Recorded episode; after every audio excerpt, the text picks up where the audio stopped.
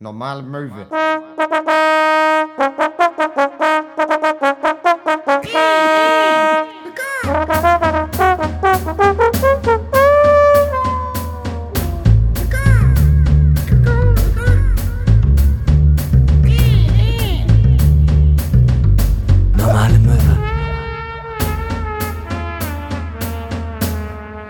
Yes, a very happy and uh, warm welcome to all my international friends listening.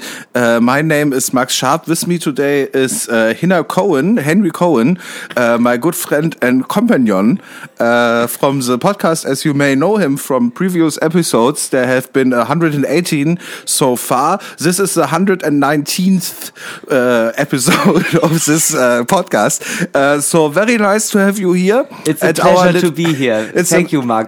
It's a pleasure to be here. Yes, it's a pleasure uh, to have this little uh, show keep uh, going on um, as long as we can do it, like physically. Yes. Uh, because um, you know, you know, we are getting older as well. Yeah, yeah. At And- some point, uh, we are not uh, gonna be able to do it. Just look at Jan Böhmermann or Olli Schulz. They are like uh, far too old to do this business, and you hear it. Yes, yes. yes, yes. They. and also, uh, we are uh, two drinkers uh, talking about smoking, so uh, Yes. we don't know how much we will have on this earth. yes, how much how much time we will have left on this No, earth. no. how much alcohol we have left on earth. Die Klimakrise, das ist Danke, übrigens- dass du geswitcht hast. Das war Ich- ganz unangenehm für ich, alle Ich Beteiligten. schwitz, ich, ich schwitz mal ganz kurz ins Deutsche rüber. Ähm, Das war, das war Es ein Witz, den wird nicht mal Phipps Asmussen machen.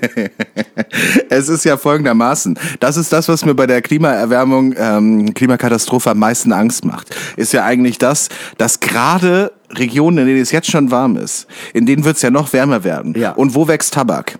In warmen Regionen. Ja. So, und dann spätestens dann mit dem Rauchen aufhören oder anfangen zu vapen, muss ich mir wirklich sagen, das ist eine Lifestyle-Choice ab einem bestimmten Punkt. Sehen wir es doch mal andersrum. Das heißt ja auch, durch die Klimaerwärmung kann es sein, dass wir in 20 Jahren Sylter Tabak rauchen. Sylter Tabak. Ja, also ich weiß auf jeden Fall, war das nicht irgendwann mal in den Medien, dass man so, wenn es so weitergeht, in 30 Jahren Wein anbauen kann in Norddeutschland? Ja, gibt's auch, auch schon. Ja, guck, dann wird das mit Tabak nicht, äh, nicht Der mehr lange schmeckt dauern. halt nicht so lecker. Ja Gott, ich meine Hauptsache rein, ne? Ja. Als wenn wir beide nicht auch Ernte 23 rauchen würden, wenn es nichts anderes mehr bei Penny gibt. Würden wir machen. Hinak, wie geht's dir denn? Erzähl mal ganz kurz ein bisschen. Ich stehe mal ganz kurz auf. Mach mal kurz weiter. Ja, ähm, mir geht's eigentlich soweit ganz gut. Ich habe das Wochenende ähm, relativ wenig geschlafen aus verschiedenen Gründen. Ich war am Freitag, ähm, wie, ah, das Wort ist äh, perfekt für, ähm, wie heißt das denn? Äh, Geigenraten. Herren Frisur Meisterprüfungsabschlussmodell. Und äh, meine Prüfung war sehr früh. Ich bin dann da auch relativ früh angekommen äh, und ich bin halt so, ich weiß nicht, wie das bei dir ist. Ich kann nachmittags mich nicht nochmal hinlegen. Und ich war am Freitag halt äh, Modell und am Samstag war meine Freundin äh, äh, bei derselben Person auch Modell für die Dauerwelle. Und ich bin beide Tage um 5 Uhr aufgewacht und konnte halt nicht mehr pennen. Ja. Und dann war halt die Prüfung vorbei und eigentlich war so die Ansage, ja, wir machen hier nur ein kleines Sit-in, wir sind ja auch alle irgendwie ähm, müde und fertig und dann ging es irgendwie voll lang. Ich habe ex wir haben halt bei uns zu Hause dann äh, die Boxen aufgedreht und getanzt. Das hat mir wirklich, also ich hätte es nicht gedacht. Es hat mir so doll gefehlt. Wir haben, glaube ich, vier Stunden durchgetanzt. Ja. Und ähm, ja, dementsprechend war mein Wochenende äh, äh, sehr alkoholisch und äh, ich konnte mir nicht sonderlich gut. Ich habe überhaupt keine Energiereserven mehr. Ich bin heute Morgen auch wieder mega früh aufgewacht. Ich bin total im Sack. Aber da muss ich sagen, das ist das Gute, was man hinterm DJ-Pult machen kann. Weil man steht ja und da kann man dann immer so ein bisschen zumindest abdancen. Ja. So in seinem Rahmen.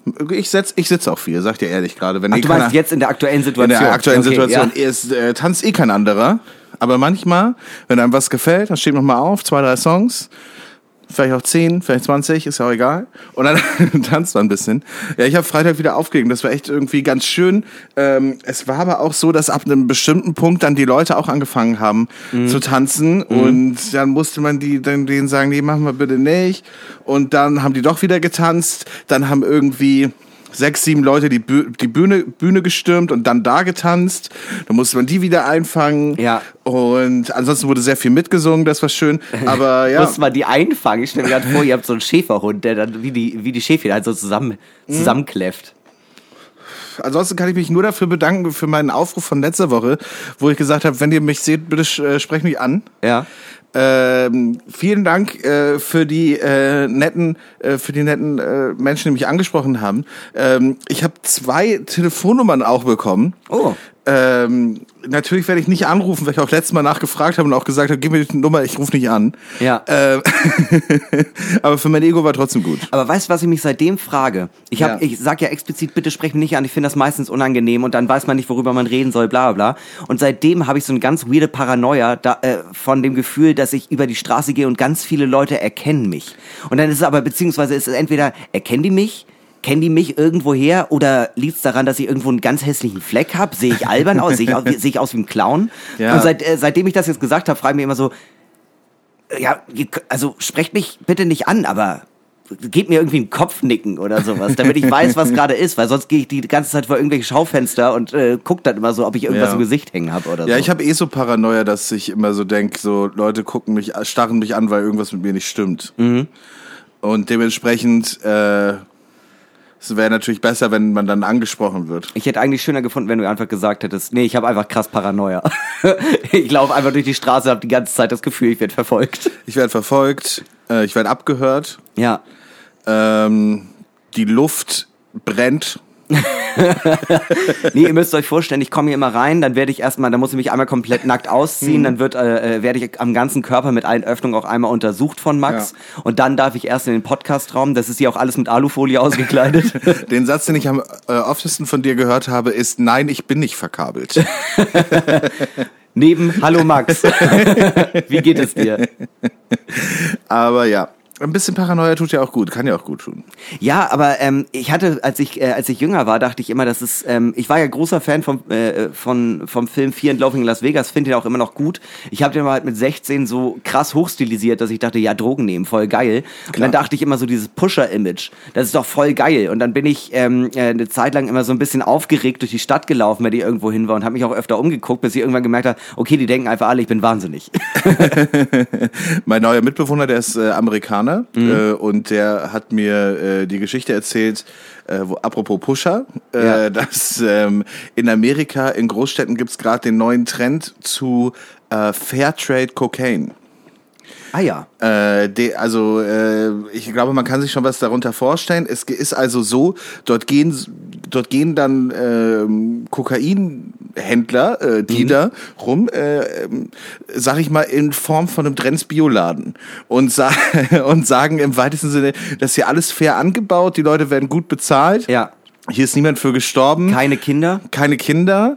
Äh, klar, es ist immer noch Coca-Pflanze irgendwie angemischt mit Benzin und was weiß ich was. Man muss aber da, ja, also das Ding ist, es gibt ja also so den Trend von, ähm, ja okay, es gibt einerseits natürlich normale Drogen, aber für sagen wir mal die High Class, die wirklich, die auch mehr Geld dann dafür bezahlen, ähm, äh, dass es so Biogras gibt und ich finde den Ja. Gedanken von Fairtrade Cocaine auch vollkommen über wirklich überhaupt nicht abwegig. Mein Gedanke ist bloß, bei Fairtrade schickt man dann halt unangemeldet, äh, also bei Fairtrade nicht mehr, aber bei diesen ganzen Organisationen schickt man unangemeldet Leute hin, die dann checken, arbeiten da wirklich keine Kinder, werden die gut bezahlt. Mach, wie willst du das beweisen? Schicken die du da das- das kann ja jeder beant- das kann ja jeder schicken die da behaupten. irgendwen von Fairtrade hin und der checkt dann da irgendwie die vor allem Felder. von dem offiziellen Fairtrade-Logo. Ja, genau. Entschuldigung, darf, da, dürfte ich das einmal probieren?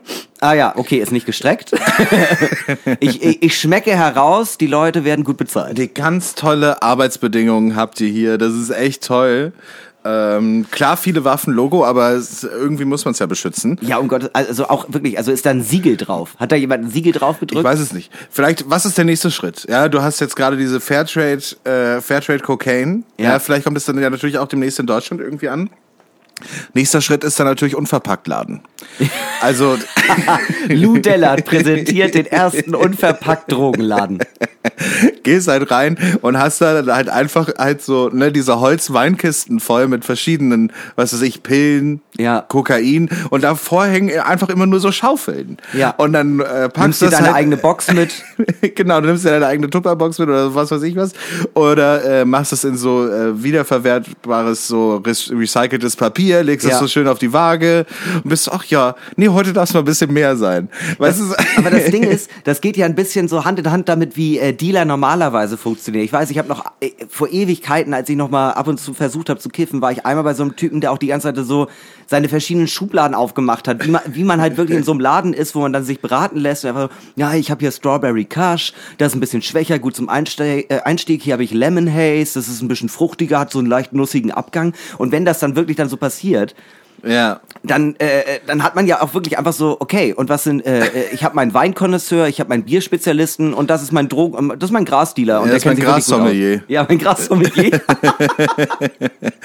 Du, ich habe sechs Jahre Ausbildung gemacht äh, in Südfrankreich. Ja. Äh, und habe dort die feinsten Grassorten, der, äh, alle mit Michelin-Stern ausgezeichnet. ja, ich war beim kleinen Chateau. Das, das ist das äh, Chateau Bleu. Ja, bei Jean-Jacques Plastique, das ist quasi der Tim Melzer des Marihuanas. Ja, das, das wäre geil, wenn so, ein- weißt du, wenn so ein gehobener, äh, so ein gehobener Turn in dieses Drogengame reinkommen würde. Weißt du, wenn es dann nicht heißt so, äh, was meintest du gerade, Lemon Haze, sondern halt irgendwie Chateau Le Mans. Ja. So, das ist halt, weißt du, so, hm, ah ja. Äh, Und hier natürlich. kommen wir zu was ganz Speziellem, dem Ferrari unter den Marihuana-Pflanzen. Hat mehrere Wochen im Eichenfass gereift. Willst du wirklich, also du kannst natürlich dich mit dem Normalen abgeben, aber ich hätte ja auch den Heiligen Gral, wenn du verstehst, was ich meine. Ja, finde ich auf jeden Fall interessant, so eine so ein Turn, weil es ist ja wirklich so, dass einfach, weißt du, dieses Ding so, äh, wie ist das denn so in der Partyszene? Keine Ahnung. Ja, es ist ja dann doch einfach halt vielleicht, also na, ich weiß, man kann nicht die ganze Welt retten mit allem, was man tut, ist mir schon klar. Und Leute, ich gönne auch jedem seinem Rausch mein, meinethalben, ja. Aber ähm, weißt du, es ist dann halt so ne, du regst dich darüber auf, dass irgendwie was weiß ich äh, irgendwie über die Tierindustrie oder keine Ahnung was, wie viele Leute, wie viele Schweine da sterben oder ist, ist mir egal. Ja, also ist mir nicht egal, aber Ja. äh, du weißt, was ich meine, ja. Äh, und Leute regen sich darüber auf, aber kein Problem damit, irgendwie halt Kokain zu nehmen, was irgendwo Leute für gestorben sind. Ist ja auch alles, Ja. äh, ist ja auch so, ne? Aber dann ist ja die logische Konsequenz daraus, wenn du dir das bewusst machst und nicht auf deinen Rausch verzichten willst, machst du dir natürlich Gedanken, wie, äh, wie komme ich an denselben Rausch, aber halt Fair Trade. Natürlich. Ich finde auch ähm, das Geschäftsmodell total interessant. Weißt du, ähm, also insbesondere es ist ja ein Geschäftsmodell, das existiert. Ich kann mir nicht vorstellen, dass Leute, die viel Geld haben, Ja. ähm, äh, immer noch bei den Straßendealern kaufen oder irgendwie so, einen, so ein Taxi Ja. rufen und dann holen sie da irgendwie ihren Shit raus. Ich Ja. glaube, es gibt auf jeden Fall das Geschäftsmodell High Quality, High Class Haute Couture Dealer. Das Ja. muss es ja geben. Es muss diese Leute geben, die äh, dann da ankommen in ihrem Anzug von Herr von Eden, lila Samt und sagen, ja, ich habe hier feinstes Kokain für Sie heute Abend vorbereitet, Veronika Ferris. Die, die, die, die.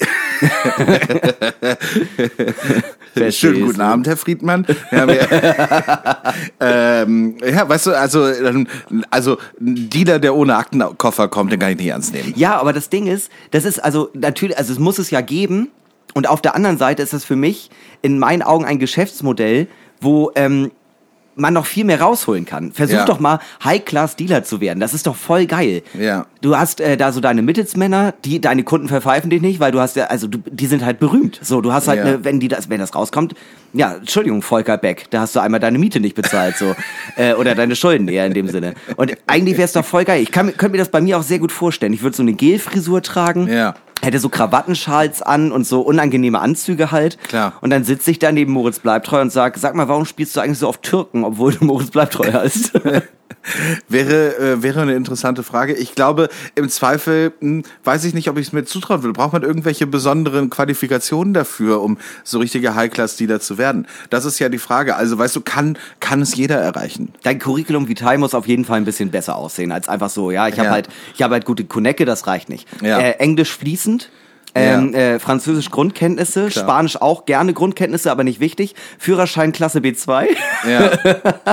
und äh, EDV-Kenntnisse auch wichtig für die Excel-Tabellen und ein bisschen Buchhaltung ist auch gern gesehen.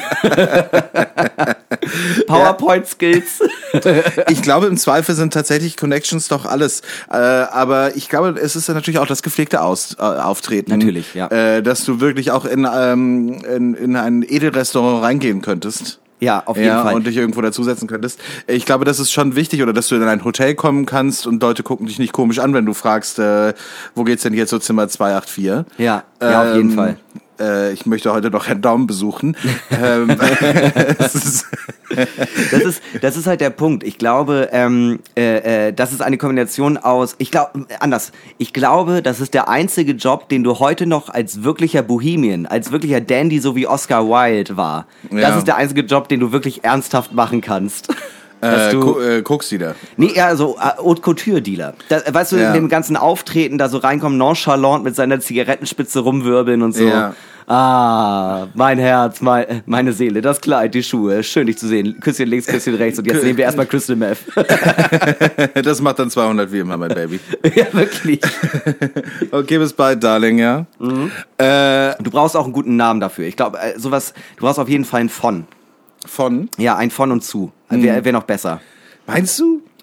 Ah, weiß ich nicht. Also ich find's, äh, so ein gekaufter wäre auch gut. Ja, nee, ich glaube, ich glaube, du brauchst schon Decknamen. Ja. Aber und auch äh, auch aber irgendwas, was sowieso schon High Class klingt. Ja, Prinz Markus von Anhalt. nee, ich bin eher so bei sowas wie wie so ein Markenname. Also wie so ähm, ach, du äh, Holst du, holst du, holst du dein, äh, holst du dein Emma auch immer äh, bei Lamborghini? ja, okay. Also der heißt da halt so. Oder vielleicht nennt er sich auch Herr Lamborghini. Ja. Ne? Aber so stelle ich mir den Haute Couture Dealer vor. Ich glaube, ich würde mir als Decknamen äh, was Französisches geben mit einem deutschen Nachnamen. Irgendwas, was so richtig doll, weißt du was, so, so, so ein bisschen ja. Jean-Jacques Schwamm, finde ich, hat schon, hat schon sofort irgendwas von, ja, natürlich. Auf jeden Fall. Da bestelle ich halt. Der heißt Jean-Jacques Schwamm. Der heißt nicht irgendwie, keine Ahnung, Snickers oder so. Guillaume Lerchenberg. oh ja. Immobilien und Kokain. Du, äh, natürlich bringe ich dir äh, bringe ich dir was für 2K vorbei. Die Frage ist aber, hast du nicht Lust, hast du nicht Interesse an der Immobilie direkt an der Elbe? Ja. Weißt du, da kannst du zwei Fliegen mit einer Klappe schlagen. Ja. Oder ja. mit einem Koksrohr, je nachdem, wie du es sehen willst. Das ist aber auch, ähm, äh, äh, es gibt ja den Begriff äh, des Buchhalters, aber gerade so bei, bei den ganzen Pferdewetten-Sachen, aus gerade in Filmen gibt's ja auch den Buchmacher. Ja. Und dann gibt's auch immer so, und wir nennen ihn nur den Buchmacher. Niemand kennt seinen richtigen Namen. Das ist auch so ein Job, wo ich denke, geiles Geschäftsmodell, mega gefährlich, aber ja. du hast halt alle an den Eiern. Irgendwie schon, aber du bist jetzt auch nicht so hammerdoll angesehen. Nee, in den Filmen ist es aber auf jeden Fall immer auch so eine Person, die locker auch so ein bisschen äh, rumgeschubst wird. Nee, äh, in den Filmen ist es ja eigentlich immer der, also kommt immer drauf an. Ab und zu haben die halt irgendwie Schulden abzuladen und ab und zu ist es halt auch der Typ, dem alle folgen, weil alle wissen, sie brauchen ihn. Und das ist immer so ein dürrer Typ mit Nickelbrille. Ja, aber der ist nie bei den coolen Sachen dabei. Nee, das stimmt, aber brauche ich auch nicht. Der hat ja auch im Vorort ein Haus und eine Familie. Ja. Und die denken, er verkauft Aktien oder so ein Shit.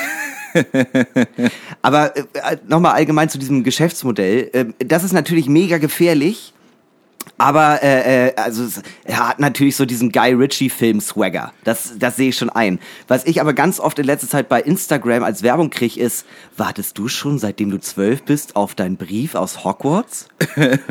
Bestell dir jetzt zwölf Briefe für 35 Euro, die wir in unregelmäßigen Abschnitten zu dir schicken. Nein. Und ich habe das gesehen und war so, wenn sofort auf die Seite gegangen, nicht weil ich daran so groß Interesse hatte, aber es war einfach so, wow, ist das dumm. Da schreibt jemand für alle Leute denselben Brief, wo er nur ab und zu die Häuser austauscht getauscht.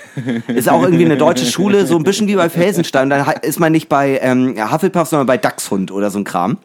Und äh, äh, dann kriegt man da halt Briefe. Also und es ist nicht mehr Hogwarts. Nee, also so, nee, so wie ich das verstanden habe, nicht, sondern weil die Rechte sind zu teuer bei JK, ja, natürlich. der alten Turf. Aber, ähm, aber, ich, aber wenn ich sowas buchen würde, würde ich auch schon erwarten, dass zwischenzeitlich auch mal so 120 Briefe durch meinen Kamin kommen. ja, auf jeden Fall. Haben wir extra eine Eule gekauft. Was soll der Scheiß? Nee, und das Ding ist, was ist der, also ich habe den Mehrwert nicht verstanden. Also da, ich habe da nur so rüber gescrollt und ich habe jetzt nicht verstanden, ist da jetzt irgendwie, sind da Rätsel drin und sonst kriegst du den nächsten Brief nicht, ich, muss es auf der Homepage ich, eingeben. Ich glaube, der Mehrwert ist, glaube ich, du kaufst das und blendest dann aus, dass du es gekauft hast hast und freust dich dann, wenn du den Brief bekommst. Über den ersten. Und dann merkst du irgendwann. Ja, es ist ja dieses Ding, du, äh, ne, oh, ähm, Onkel äh, Werner, äh, Werner will nicht, dass du, äh, dass du, dass du zu der Schule gehst. Ja. Und äh, versteckt dann die Briefe. Du kriegst es zwar mit, ja, und deshalb schicken die immer wieder ein. Aber die Frage, also nee, also natürlich verstehe, ich meine, Leute machen Lab. Darüber haben wir schon mal geredet. Das ist natürlich eine Ausflucht und äh, gerade Harry Potter ist natürlich ein Universum, das äh, sehr viele Leute mit dem ganzen Zauberkram, das hat ja eine ganze Generation. Was Leute La Lab? Live-Action-Roleplay. Ach so. Ja, das hat äh, ja viele Leute irgendwie in der Jugend total beeinflusst und war für die total wichtig und ich verstehe das auch. Hm. Aber die all diese Leute, ich finde ja, darüber haben wir schon mal geredet, Leute, die sich in die Insta in, in diese Insta-Caption reinschreiben, ich bin übrigens Ravenclaw. Du- Nein, du bist 28, komm raus. So, und dann kriegen die diese Briefe. Und das Ding ist, das, deswegen ist es für mich ein Geschäftsmodell, das genial ist, weil Leute es kaufen. Es ist nicht sonderlich viel Aufwand und du machst halt Mad Cash damit, aber für mich in meinen Augen ist es dumm. Ja. Und ich glaube, davon gibt's extrem viel. Ich falle eigentlich auf so Instagram-Werbung auch immer rein, aber das war das erste Mal, dass ich dachte, nee, nee, diesmal Nee, nicht mit mir. Ich habe aber überlegt, ob ich es einfach mache, um es auszuprobieren, um zu gucken, wie schlecht es ist. Weil ich gehe davon aus, dass es nicht gut gemacht ist. Ich bin aber auch schon ein paar Mal auf Instagram-Werbung reingefallen. Ich kaufe mir nur Schmuck.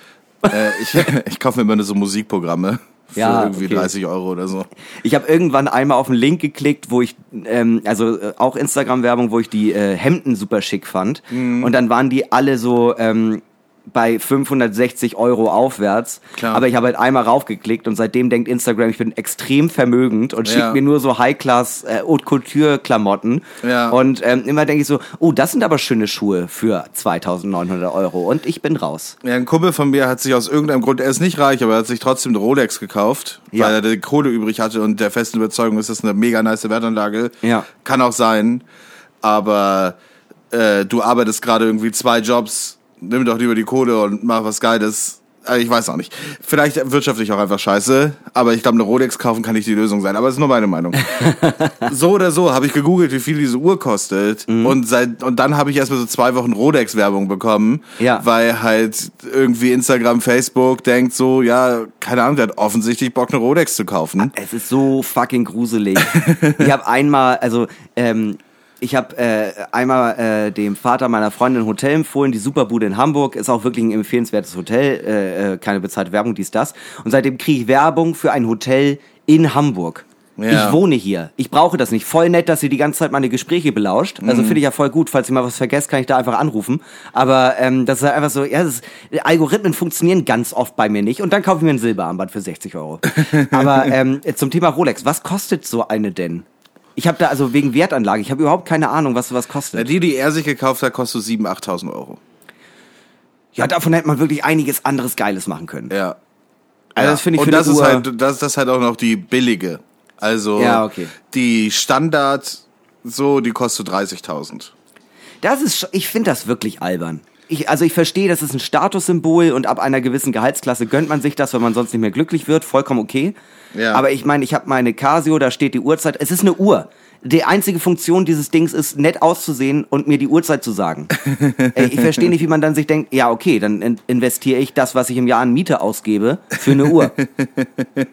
Vielleicht bin, sind wir auch einfach beide in zu prekären Situationen finanziell, aber ich finde das Möglich. irgendwie albern. Möglich. Apropos prekäre Situationen, äh, wir würden, falls ihr Lust habt, noch mal kurz eine Live-Show machen am äh, 12. 12.8. August. äh, ist ein Donnerstag. Äh, Vorverkauf startet exakt jetzt. Ihr könnt jetzt Tickets kaufen, tut das bitte. Äh, das wäre schön. Beim letzten Mal waren schon viele Leute, das war ja nicht ganz ausverkauft, weil kurzfristig das nochmal hochgestockt wurde.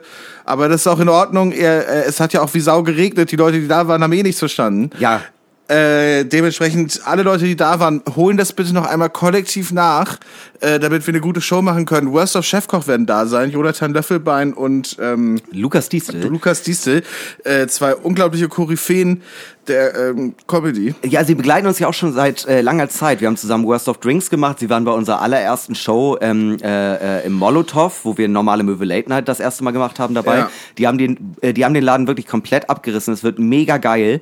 Und vor allem verspreche ich, ich verspreche es. Ähm, Ja. Ich werde es nicht, äh, vielleicht, vielleicht können wir es nicht halten, aber ich verspreche, nach der äh, Unterwasserfolge, das letzte Mal, Ja. ähm, wird es diesmal staubtrocken und das Bier wird noch besser perlen. Ja, das wird alles viel, viel besser. Und äh, ihr kennt vielleicht unser YouTube-Format, was wir vor, vor anderthalb Jahren oder so mal gemacht haben. Äh, Worst of Drinks mit den Worst of Chefkoch-Leuten, wo die uns die schlechtesten Drinkrezepte von äh, chefkoch.de ähm, kredenzt haben. Bis heute ein großes LOL. bis heute ein Todesloll. Und wir werden das auf jeden Fall äh, dort live auch machen. Äh, dementsprechend, es gibt viel, worauf man sich freuen kann. Ähm, weiß nicht, vielleicht spiele ich noch mal ein Lied. Ich finde das gut, wenn du nochmal ein Lied spielst. Ja, vielleicht mache ich sowas. Mal gucken. Mach das, äh, mach das mal, kauf mir bitte Tickets. Äh, ich fänd's richtig süß. Ähm, bis dahin würde ich sagen, machen wir erstmal weiter mit folgendem. Ich hab da so eine Frage, die ist vielleicht ein bisschen zu doll. Es ist Ende des Jahres und die Vermieterin schreibt dir, dass du Geld zurückbekommst von der Nebenkostenabrechnung. Diesen Gesichtsausdruck habe ich immer, wenn ich Max scharf sehe. Eine Mischung aus Freude, Ungläubigkeit und Überraschung. Er ist ein Wunder. Und damit ihr ein wenig mehr versteht, wieso ich so empfinde, stellen wir uns seit über 40 Jahren jede Woche die viel zu dollen Freundebuchfragen. Eine Kategorie, die so viel Gefühl in sich trägt wie Drafi Deutscher. Damm, Damm. Aber hier bricht keine Liebe, auch kein Marmor oder Eisen oder Stein. Nein, hier bricht der Wille. Oder auch Knochen. Oder das Schloss, das Max um sein Herz geschlungen hat, welches wir heute versuchen zu knacken. Max, bist du bereit? Und um meine Hose. Oh Mann. Oh Mann. Ich hatte so schön, ich hatte, ich habe das geschrieben und mein erster Gedanke war wirklich so, ah, Dravi Deutscher muss ich eigentlich auch mal wieder ballern. Und du, du machst wieder einen Hosengag. Du und deine Hose. Es nimmt Ausmaße an, Max. Sexmax. Sexmax. Sexmax ist zurück, Leute. Ja, ich äh, fand es gar nicht schlimm, dass er so lange weg war. Okay. Vielleicht ist heute die große Sexmax-Folge. Mal gucken. Sexmax ist back. Guess So. who's back? Back again. Sexmax back. Okay. Max, du hast dir ein Hotelzimmer gemietet. Ja, das habe ich. Ich hätte das alles anders anfangen sollen. Okay, du hast dir ein Hotelzimmer gemietet und bist schon drei Tage in diesem Hotelzimmer, bist gerade, keine Ahnung, in Verona oder Florenz, so Städte, wo du normalerweise Urlaub machst. Aber nicht allein. Und dann kommst du, doch, doch alleine, ganz wenig allein. Und dann kommst du zurück ins Hotelzimmer und da liegt eine Leiche auf deinem Bett. Was machst du? Äh, ich schrei laut, ich war's nicht. Mhm. Sexmax kann, Sexmax kann sich an nichts erinnern. Sex ist mal besoffen, es tut ihm leid. er ist zu allem fähig. Was, was hat Sexmax jetzt schon wieder angestellt? Nein, äh, sowas würde Sexmax nie machen. Weil der Punkt ist, ähm, nee, äh, du gehst dann zur Ritz. Also, Sexmax ist ein sehr feinfühliger Liebhaber. mein Gedanke war halt, man geht dann zur Rezeption und sagt, Entschuldigung, da liegt eine Leiche in meinem Zimmer. Also, das funktioniert schon mal nicht. Aber was soll man machen?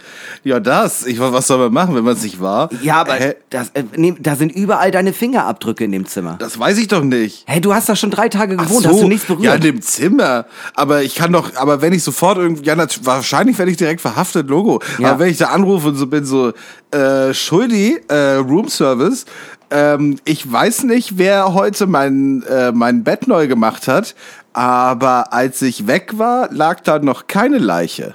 Ja, genau so würde ich, also ich würde das, mit der Leiche würde ich auch so lange wie möglich rausziehen. Das ist richtig gut. Das ist eine gute Idee. Und könnte ich noch ein Club-Sandwich haben? Eine Flasche Dom Perignon und by the way, hier liegt eine Leiche. ja. Und äh, wäre cool, wenn sie die Minibar wieder auffüllen würden. Ich habe gestern Und- die Kohle ausgetrunken, war ein wilder Abend. Könnte ich das Zimmer wechseln. Weil hier riecht's. Ja, das- Nach mir und der Leiche.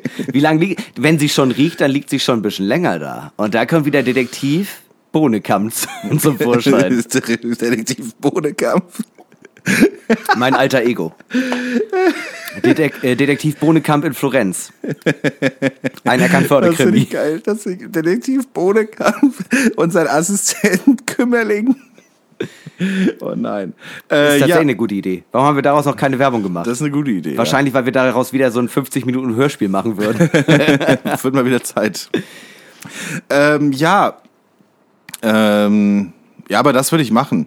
Also im Zweifel, ich finde es, ich denke mir so oft, wenn ich irgendwie so einen Film schaue, äh, wo irgendwie so, solche Dinge passieren. ja. Irgendjemand kommt in den Raum, auf einmal ist da eine Leiche und irgendwie geht's ja dann sofort so, alles klar, jemand will mich framen. Was ich jetzt mache, ist, ich versuche diese Leiche verschwinden zu lassen. Ja, was das Dümmste ist der Welt. Hä, auf gar keinen Fall würde ich das machen. Ja. Ich würde die Bullen rufen. Ich würde sagen, so Leute, ich war das wirklich nicht. Ich bin gerade in mein Zimmer gekommen, hier liegt eine Leiche. Ja. Äh, redet mal bitte mit dem Hotel, was hier los ist, Ja. weil äh, irgendwie will ich auch ein bisschen mein Geld zurück. Weil das ist jetzt nicht die, das ist jetzt nicht die Spa Wellness Experience, die ich hier haben wollte in Verona. Ich habe eigentlich gedacht, hier gibt's einen Pool, hier gibt's einen Außenpool. Es ist, was weiß ich, wie weit weg zum Meer von Verona. Mascarpone aus und irgendwie habe ich gedacht, hier ein bisschen Landschaft, ein bisschen deutsche Wieder, ein bisschen Pizza, ein bisschen Pasta und dann hast du aber eine Leiche im Zimmer. Ja, aber äh, Buongiorno sag ich dann nur. Ich möchte, ich, ich möchte Mascarpone und kein Massaker. Das, also, genau das ist nämlich auch mein Gedanke. Die Leute sind immer so, shit, hier ist eine Leiche, ich muss sofort fliehen. Nein, die Rezeptionistin hat gesehen, als du rausgegangen bist und den Schlüssel abgegeben hast. Du Ja. warst die ganze Zeit in der Stadt unterwegs, Leute können das bezeugen. Und Ja. selbst wenn, das ist nicht Detektiv Conan. So, Ja. äh, da kommt nicht ein Meisterdetektiv und sagt, aber sie sind mit einer Schnur irgendwie da hochgeklettert. Nein, selbst wenn Ja. du es gewesen bist, wahrscheinlich findet es niemand heraus. Ja, am Ende würde ich mir, aber ich würde mir wünschen, wenn ein Meisterdetektiv da ankommt, ja, möchte ich auch schon, möchte ich auch schon irgendwie, dass der zwölf ist. Weil es ist mir schon wichtig, Meisterdetektiv Conan-mäßig, dass da einfach jemand ankommt, wo ich so denke, so, eigentlich bist du nicht alt genug für den Job, aber dadurch, dass du ihn machst, glaube ich, du bist arschtalentiert. Das Konzept von Detektiv Conan macht mich bis heute. Ich habe das früher wirklich, als ich, also ich habe das früher gerne gelesen, ich habe es auch gerne geguckt, aber bis heute einfach der Gedanke, ähm, ja, also es ist für niemanden von den Leuten, die auf der Polizeiakademie waren, sich über 40 Jahre hochgearbeitet haben, jetzt Kommissar sind, vollkommen normal, dass da ein 16-jähriger Oberschüler kommt, der deklariert wird als Meister Oberstufendetektiv. Und der löst den Fall und ich werde dafür bezahlt. Ist doch voll cool. Dass da niemand drüber gestolpert ist. Niemand. Niemand, wirklich niemand. Es war für alle komplett okay. Und ja, aber das ist halt das Ding. Deshalb würde ich ja auch denken, ich würde ja, ich würde ja auch, äh, okay, das sind die Menschen bei der Polizei, von mir aus oder bei der Kriminalpolizei. Ja. Aber wenn ich doch jetzt irgendwie Angehörige, Angehöriger wäre von ähm, und äh, irgendwas würde passieren Ja. und dann kommt ein 16-Jähriger und versucht den Fall zu lösen, spätestens da würde ich doch irgendwie denken, also entweder ich würde denken, das, ich fühle mich nicht ernst genommen hier gerade. ich ich habe das Gefühl, mein, äh, mein Leid nehmt ihr ungefähr so ernst wie Armin Laschet Ja. und ir irgendwas, irgendwas läuft hier gerade schief. Und ähm, äh, aber die andere Seite, wie man es sehen könnte, ist, krass, hier kommt ein 16-Jähriger und löst den Fall. Mensch, der muss ja drauf haben. Natürlich, das ist, der, das ist ja der Gedanke von Detektiv Conan. Rea in der realistischen Welt würde es ja so aussehen, du sitzt da, mega angespannt im Verhörraum, schwer übernächtigt wegen der ganzen äh, äh, Technik. So, ja, erstmal muss er müde sein, damit er auf jeden Fall die Wahrheit sagt. Und dann schicken wir Good Cop, Bad Cop rein. Ja. Und dann kommt jemand rein, der noch nie in seinem Leben gebumst hat. der Akne hat, der gerade voll in der Pubertät steckt und der setzt sich dahin und guckt dich an und sagt, ja, also, ach, Entschuldigung, ich bin gerade ich bin gerade noch im Stimmbruch. Waren Sie es oder waren Sie es nicht? Ich habe hier ein paar Beweise. Das ist doch, das ist in meinem Kopf, also ich würde es voll feiern, aber es Ja. ist irgendwie so, also wenn das wirklich passieren würde, ich, nein, das ist äh, so weit weg von meiner Lebensrealität. Von meiner Warum, warum bist du nicht auf einer Party? Warum hast du nicht deine ersten Alkoholerfahrung? Nur darauf Fälle zu lösen. Da draußen wartet das Leben, Junge. Ich will aber auch deine Herangehensweise, auch finde ich auch interessant. Ich könnte niemanden ernst nehmen, der noch nie Sex hatte. Wir- Moment ja. mal, Moment mal, du versuchst hier einen Fall zu lösen und warst noch, warst noch nie intim. Das kann doch nicht sein. Ganz Da ehrlich, ich war's, weil mit so einer, mit so einem Idioten, da rede ich gar nicht erst. Da rede ich gar nicht erst. Ja, das ist sehr unangenehm. Das ist mir auch im Nachhinein aufgefallen, aber es, wär, es war raus und ich hatte gehofft, wir thematisieren das nicht mehr weiter. Wäre das mal ein richtiger Mann. Oh, es tut mir leid, es tut mir leid. Sex mal. Okay. Kann ja auch sein, dass der Oberstufen-Meisterdetektiv asexuell ist und überhaupt kein Interesse daran hat. Ich würde sagen, Detektiv Bodekamp hat auch diesen Fall mal wieder abschließend gelöst. Wir nehmen mal eine ganz kurze Verhebung ein. Dit ist Werbung. Vielen Dank an das Sponsoring. Ja, vielen Dank an Helbing, unsere lieben Freunde äh, aus dem Norden Hamburgs, ähm, die diesen wunderschönen äh, Kümmelschnaps machen. Ah, Werbung, beste Leben. Okay, nächste Frage. Dann zünde ich mir die Zigarette an. Was war das Schwerste, was du bisher in deinem Leben lernen musstest? Mathe.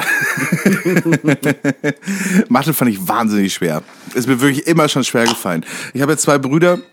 Und die sind, äh, die waren immer sehr gut in Mathe und mein Vater auch. Und der hat immer so, mh, immer so aus Spaß haben wir dann auf langen Autofahrten Matheaufgaben gemacht. Aus Spaß. Ja, die anderen. Also das war so, haha, so geht das. Und ich Ja. war immer so, was macht ihr denn hier? Was soll denn das jetzt? Das ist doch scheiße. Ich fand am schlimmsten, also an Mathe, es gab so ein paar Sachen, die konnte ich gut. Dann kam Oberschu äh, dann kam halt äh, ähm, äh, äh, weitere Schule. Ähm, da war ich in allem schlecht. Bruchrechnen konnte ich komischerweise Mhm. sehr gut und ab dann war alles vorbei. Aber dann gab es diesen einen Moment, wo ich ähm, schon in der Grundschule dachte, Textaufgaben. Warum bestellt irgendjemand 40 Tonnen Ananas? Warum Ja, rechne ja. ich mit so einer absurden Scheiße? Okay, 40 Tonnen habe ich noch nie gehört, aber. ja, oder warum hat ist jemand ja immer- 38 Äpfel gekauft? Aber es ist ja wirklich immer dieses Ding so, Lisa kauft 42 Ananas und hat drei Freunde. Sie möchte die Ananas und denkt sich so, Lisa, was hast du denn vor?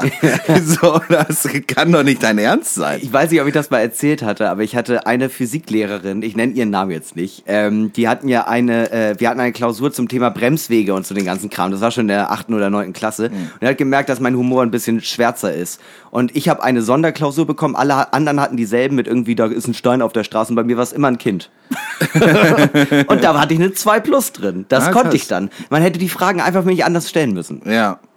Ich habe auch gemerkt, so ähm, in der Berufsschule, klar war das jetzt auch nicht irgendwie die äh, allerhöchste ähm, äh, äh, akademische Kunst, sage ich jetzt mal. Ja. Aber ich habe schon immer so gedacht, ja, jetzt wo ich irgendwie check, wofür das ist, so, äh, stelle ich Zusammenhänge her und kann das irgendwie rechnen. Ja. Warum habe ich Vektorgra äh, Vektorgrafiken und den ganzen Bums gelernt und Algebra, wenn ich das im allgemeinen Leben nicht anwenden kann für irgendetwas, was mir irgendetwas bringt, außer ich studiere den Mist? Das habe ich bis heute nicht verstanden. Du brauchst für alles, was du in deinem Leben machst, außer äh, Prozentrechnung, äh, Bruchrechnen, du brauchst all die Basics, die du bis zur achten, neunten lernst. Und dann kannst du eigentlich alles, was du im Allgemeinen brauchst. Warum haben wir dann in der Oberstufe Algebra gemacht und nicht so schreibst du eine Steuererklärung, die alle Leute verstehen? Ja. Das äh, nervt mich wirklich bis heute. Ja. Ich kann, äh, ich muss dazu auch sagen, ich habe es ja, ich habe ja auch die ähm, äh, die Ausbildung dann auch deutlich nach meinem Abi angefangen und da habe ich auch gedacht, so krass, ich brauche Bruchrechnen und ich muss googeln, wie ich Bruch rechne, weil ich es äh, vergessen habe, aber ich brauche es in meinem Alltag ja eigentlich gerade nicht mehr. Oder Ja. auch Dreisatz und so. Da, ich, also warum muss man, warum muss man das im Kopf machen, wenn man doch im Alltag die gesamte Zeit einen Taschenrechner benutzt? Ja. Warum lernt man überhaupt, äh, wie man Buchhaltung macht und überlässt das nicht den Leuten, die Buchhaltung explizit lernen? Weil ich kenne wenig Firmen, die selbst ihre Buchhaltung machen, sondern die haben immer einen eigenen Angestellten dafür. Ja. Oder eine Angestelltin. Ja, ich finde das äh, irgendwann, ich weiß nicht, ob das in der Uni war oder auch schon in der, ich glaube auch schon in der Oberstufe war das so, dass du irgendwann äh, ein Vorbildbuch benutzen durftest. Ja, genau. Ab, äh, ab Oberstufe, glaube ich. Ja, irgendwie so. Und ich dachte mir so, warum durfte man das nicht immer benutzen? Ja. Weil es ist so, warum muss ich das auswendig können? Weil realistischerweise hast du es zwei Wochen nach dem Abi vergessen. Es ist so, ja, weil du den Scheiß ja eh nie brauchst. Ja. Ja, niemand, also niemand macht eine Textaufgabe wie, äh, we, we- weißt du, dieses Ding, so dieses klassische Ding, ja, du mach, baust einen Kaninchenstall, äh, äh, Stall und du willst äh, und hast dieses, äh, die, weißt du, diesen Stahl äh, Dings so und äh, willst aber den äh, Kaninchenstall äh, muss eine Ecke genau dieser Winkel haben. Ja. Hä, fuck you, nein, ich baue das zusammen, wie es passt. Was willst du denn von mir? Ja. Also auf gar keinen Fall. Und selbst wenn, also wir sind in einem Zeitalter der Digitalisierung, klar, das war vielleicht irgendwann mal wichtig, aber heutzutage kannst du das halt einfach in dem Moment googeln, anstatt dir das für dein Leben irgendwie reinpressen zu müssen, weil du brauchst es die ganze Zeit. es gibt ja auch ganz viele Sachen, wo ich, wo ich weiß, dass es wichtig ist, Zusammenhänge zu verstehen und Ja. so einmal den logischen Ablauf sozusagen irgendwie drin zu haben, damit du weißt, von was was kommt. Ja? Ja, ja. Aber es wäre schön, wenn du so lernst, dass du weißt, von was was kommt, damit du es dann recherchieren kannst. Ja, Ja. weil äh, weil schlaue, schlaue Menschen haben das ja nicht alles im Kopf. So, also vielleicht so Leute, die das tagtäglich machen, natürlich, Ja. wie äh, wie bei jedem, wie bei jeder Arbeit. Aber äh, schlaue Menschen wissen einfach, wo sie suchen müssen, um es dann zu erledigen. Also das ist doch niemand hat das alles. Also das ist doch Quatsch. Ja, ich verstehe auch bis heute den Gedanken, dass man ab und zu mal irgendwie einen Text interpretieren soll, um das äh, im gesamten großen Kontext äh, irgendwie zu sehen. Aber sagen wir mal so, ich habe äh, seitdem selten einen Text interpretiert für mich, so nach dem Motto, wie man es in der Schule gemacht hat. So, ähm, vielleicht, man muss dazu aber auch sagen, wir sind andere, wir sind auch andere Typen, ne? Wir sind Wir beide sind- jetzt nicht ja, sonderlich natürlich. Mathe begabt, sondern eher Sprachenbegabt oder speziell Ja, aber auf selbst, Deutsch. aber selbst im Deutschunterricht und so, ich hatte ja auch Deutsch-Leistungskurs und so, und da habe ich mich auch immer aufgeregt und ich war halt so, auch zu meiner Lehrerin damals so, ey, wie bescheuert ist es, dass wir hier die ganze Zeit hier irgendeinen Scheiß irgendwie analysieren und interpretieren, äh, und irgendwie nicht lernen, wie man es selbst macht. Das Ja. sollte doch eigentlich das Ding sein, dass Ja. wir lernen, wie man selber schreibt, wie man selber äh, Dinge kreiert und macht und, und, und, und, und weiß, wie das geht. Aber daran hat niemand Interesse. Weißt du, wie wir 1850 genannt worden wären? Schöngeister. Wahrscheinlich. Wahrscheinlich. Ja, das ist, das ist halt der Punkt. Wir, wir sagen jetzt so, ha, das brauchen wir doch gar nicht. Und wahrscheinlich würde jederzeit irgendein äh, Pädagogik-Lehrkraft um die Ecke kommen und sagen, nee, das hat schon Sinn, dass ihr das gelernt habt. Wirklich. Und wir sind halt so, ah, aber äh, fand ich doof. Also das ist halt der andere Punkt. Ne? Das Ja. darf man nicht vergessen. Okay, hast du noch eine oder? Ich habe noch eine. Okay. Kannst du objektiv Menschen beurteilen?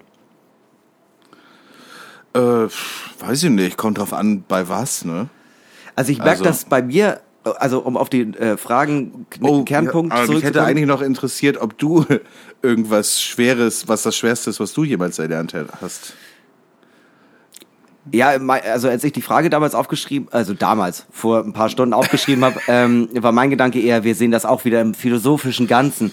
Äh, das Schwerste, was ich je lernen musste, war Loszulassen. loszulassen. Alles geht vorbei, alles wird enden. Ja, das habe ich immer noch nicht gelernt. Ja, nee.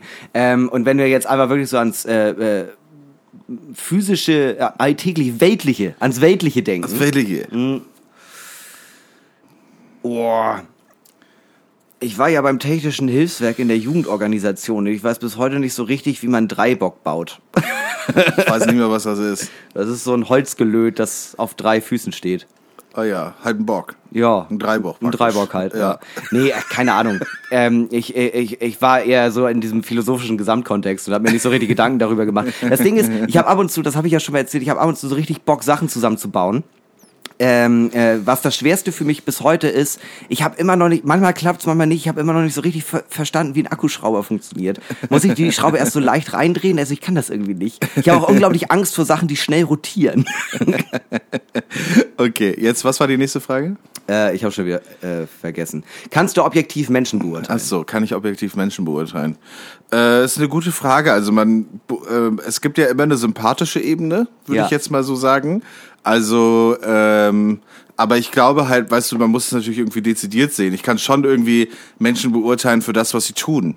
Weißt Ja, du so? ja. Ich kann zum Beispiel sehr objektiv beurteilen, an Mike Kantereits Musik ist einfach furchtbar. Äh, aber die Menschen sind sehr nett. Weißt du, ich kann, ich kann da Kunst und Künstler einfach trennen. Und da merke ich halt schon, dass ich ein sehr objektiver, klar denkender Mensch bin. Dass ich einfach sagen kann, an Mike Kantereit ist das Schlimmste, was Deutschland jemals passiert ist. Aber menschlich sind die top. Äh, ja, okay. Ähm, äh, mein Gedankengang, also ich finde ich auch, ich mag auch gern, ich mag die, ich mag die ja eigentlich, also nicht nur menschlich ganz gern, ich finde ja auch die Musik gar nicht so schlecht, aber ich bin ja auch, bin ja auch ein verklärter Romantiker. Ähm, aber äh, Ja, Tatsächlich für Schulhofpoesie oder warum hörst ey, du gerne Schulpoesie, ja, also äh, gib mir alle Casper und Prinz Pier Alben und ich mach dir daraus ein neues Kantereit? Ein neues Gesamtkunstwerk. an Mike Kantereit Album. ähm, was soll ich sagen? Äh, ich glaube nämlich tatsächlich, der, der Mensch ist nicht dazu fähig, irgendetwas objektiv wirklich zu beurteilen. Es ist immer eine subjektive Note drin. Du kannst jemanden noch, äh, du kannst jemanden beurteilen aufgrund seiner Arbeit, aber du äh, wirst immer subjektiv die ganze Zeit denken, wenn du die Person hast und sie macht hervorragende Arbeit, wird irgendwie immer mitschwingen, so irgendwie wird immer mitschwingen, dass du, dass du da Antipathie hast. Ich glaube, man kann Also als hatte- Mensch hatte- nicht ich- komplett objektiv Ich hatte sein. schon ein paar Mal mit Menschen zusammengearbeitet, die ich wirklich überhaupt 0,0% gemocht habe. und jetzt haben wir 119 Folgen Podcast. aber sagen konnte, die machen richtig machen einen extrem guten Job und dafür respektiere ich sie hammerdoll. Ähm, aber ich verstehe, was du meinst. Ich glaube, ich glaube, auf eine andere Art und Weise ist man vielleicht auch subjektiv, weil man, ähm, weil Objektivität ja auch immer durch die eigenen Erfahrungen entsteht. Ja. Ja, man bewertet ja Menschen an seinen eigenen Maßstäben. Mhm. Ne? Also so, die äh, leben ihr Leben oder machen ihren, was weiß ich, Job oder was auch immer sie tun, nach den Maßstäben, die sie selber gut finden. So.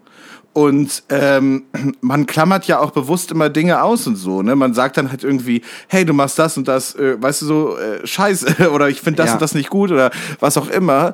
Äh, man klammert aber dann für sich selber, legt man den Maßstab an, der einem selber wichtig ist. Und dann redet man sich selber Objektivität ein, weil Ja. man halt die Menschen danach beurteilt, wie man selber, äh, was einem selber wichtig ist. Exakt, und nicht, ja. was vielleicht dem Menschen selbst wichtig ist und Ja. oder äh, welche Maßstäbe dieser Menschheit ansetzt. Ja. Das ist, äh, ähm, ich finde da auch äh, hier Poetry Slam so ein geiles Beispiel dafür, weil es gibt so viel, was ich subjektiv unfassbar schlecht finde. Ja. Wirklich unfassbar schlecht. Da ist wirklich ganz viel, wo ich denke, nein, oh nein, oh nein, oh nein. Und trotzdem Das heißt, haben ja manche Falle, Leute von denen Erfolg. Heißt, es kann ja, es kann ja, es muss subjektiv sein, weil objektiv kommt es ja bei Leuten an. Aber das heißt in diesem Falle, subjektiv findest du es schlecht, weil du denkst so, sowas würde ich niemals machen und das gefällt mir einfach nicht. Exakt, ja. Aber wir reden ja da in diesem Falle sowieso über Kunst. Ja, ja. du kannst aber vielleicht auf der anderen Seite sozusagen Boah, ich hasse ja das, äh, ich sag das auch jetzt oft so, appreciaten, Ja. dass die so äh, das, ha- das, was du nicht magst, handwerklich sehr gut machen. Aber Ja. trotzdem gefällt's dir halt nicht. Ja. Weißt du, ich kann, ich kann mir zum Beispiel auch, ich höre jetzt so echt so wirklich hammerwenig Metal oder sowas. Ja. Oder sowas in diese Richtung oder so Hardcore-Mucke so. Ja, Äh, super, super wenig, was ich da gut finde. Aber ich kann mir sowas anhören und dann sagen, ah krass, wie sauber die das spielen und wie Ja, ja, irgendwie klar. heftig die Akkordwechsel sind Und oder was sonst für ein irgendwas. krasser Rhythmus, dass der Drummer das durchhält Genau. oder die Drummerin. Ja, Irgendwie ja. Mhm. sowas. Weißt du, das kann ich, und das finde ich ja trotzdem dann nicht gut oder Ja, ich glaube, würde es mir anhören, du, aber du, ich kann halt, kann halt trotzdem irgendwie sagen, ja, ist halt geil gemacht, ist hast- halt nicht mein Ding. Du hast vollkommen recht. Ich glaube, Kunst muss man da wirklich komplett rauslassen. Wenn man aber einfach, ähm,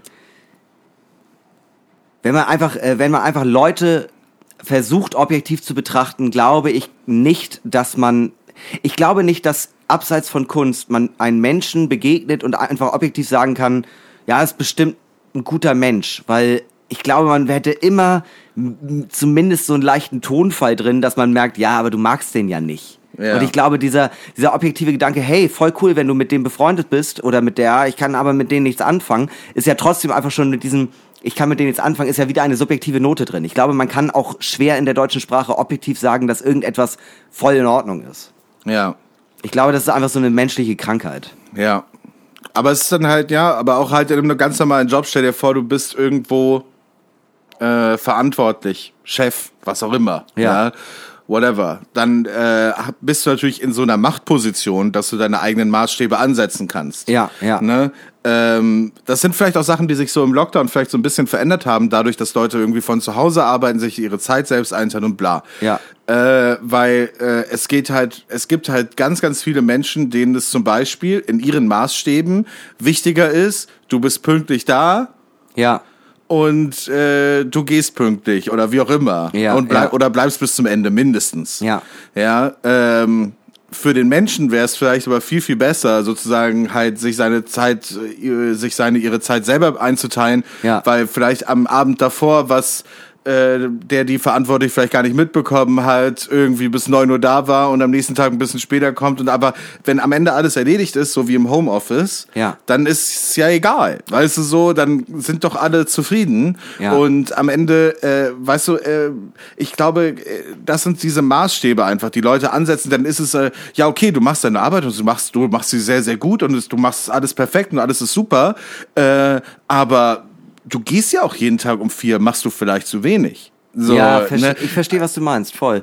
Ich bin voll zufrieden, aber irgendwie sehe ich ja, du kommst doch irgendwie immer ein bisschen zu spät. Ja, So, ja. äh, who the fuck cares? So, Ja. das sind doch deine Maßstäbe. Ja, ja, total. Insbesondere, weil es gibt ja auch viele Leute, wenn wir jetzt einfach bei dem Beispiel bleiben, die sind dann acht Stunden da, aber davon arbeiten sie effektiv über die Zeit fünf Stunden, weil sie zwischendurch einfach extrem viel anderen Shit machen und so. Ja, ja. ja natürlich, das ist immer äh, an den eigenen Maßstäben geregelt, aber das unterstreicht ja auch nochmal, dass es nicht möglich ist, rein objektiv an eine Sache heranzugehen, sondern es ist immer an subjektiven Erfahrungen und auch äh, an subjektiven ähm, äh, Meinungen zu anderen Menschen gekoppelt. Ja, ist so.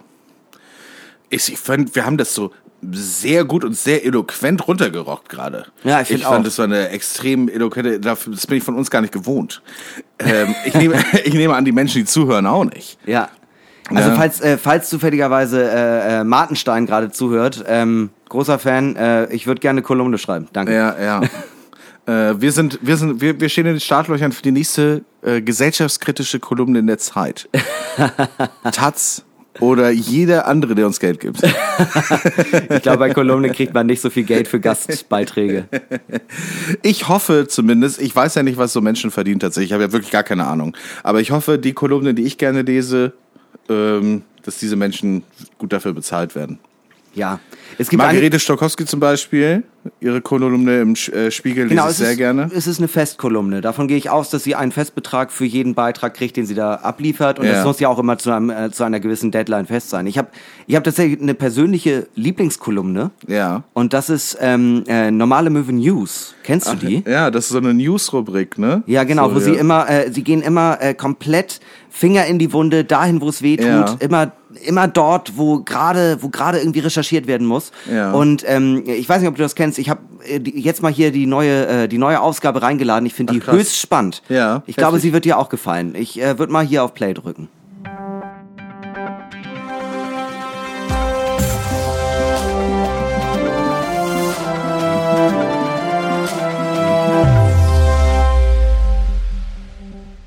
Armin Laschet. Der Kandidat der Christdemokratischen Union tritt derzeit von einem sprichwörtlichen Fettnäpfchen ins nächste. Während in seinem Bundesland die Flutkatastrophe wütet, scherzt Laschet scheinbar freudig herum. Und auch auf die großen Fragen des Klimawandels scheinen ihm die Antworten zu fehlen. Aber wie streitbar ist Armin Laschet? Wie gut wird er beraten? Kann man den Karren noch aus dem Dreck ziehen? Während Laschet sich gerade in NRW befindet, sprechen wir mit seinen beiden Wahlkampfmanagern Henry Cohen und Max Sharp, die er extra aus den USA hat einfliegen lassen. Wir treffen die beiden im 387 Kilometer entfernten Berlin beim illegalen Straßenrave. Armin is Armin ist ein sehr besonderer und freundlicher Mann. Er würde jederzeit eine Katze aus dem Baum retten und seitdem wir mit ihm arbeiten, scheint er jeden Tag ein wenig freundlicher zu werden. Nicer from day to day. So Henry Cohen aus Illinois, während er eine Runde Jelly Shots bestellt. That's right. Uh, he's like uh, Jesus, uh, Helmut Schmidt or somebody very important. Das stimmt. Auf mich persönlich wirkt er wie der Jesus der deutschen Politik. Er ist der Michael Jackson der CDU oder mindestens Helmut Kohl oder jemand anderes Bedeutsames. Pflichtet ihm Max Sharp aus Philadelphia bei.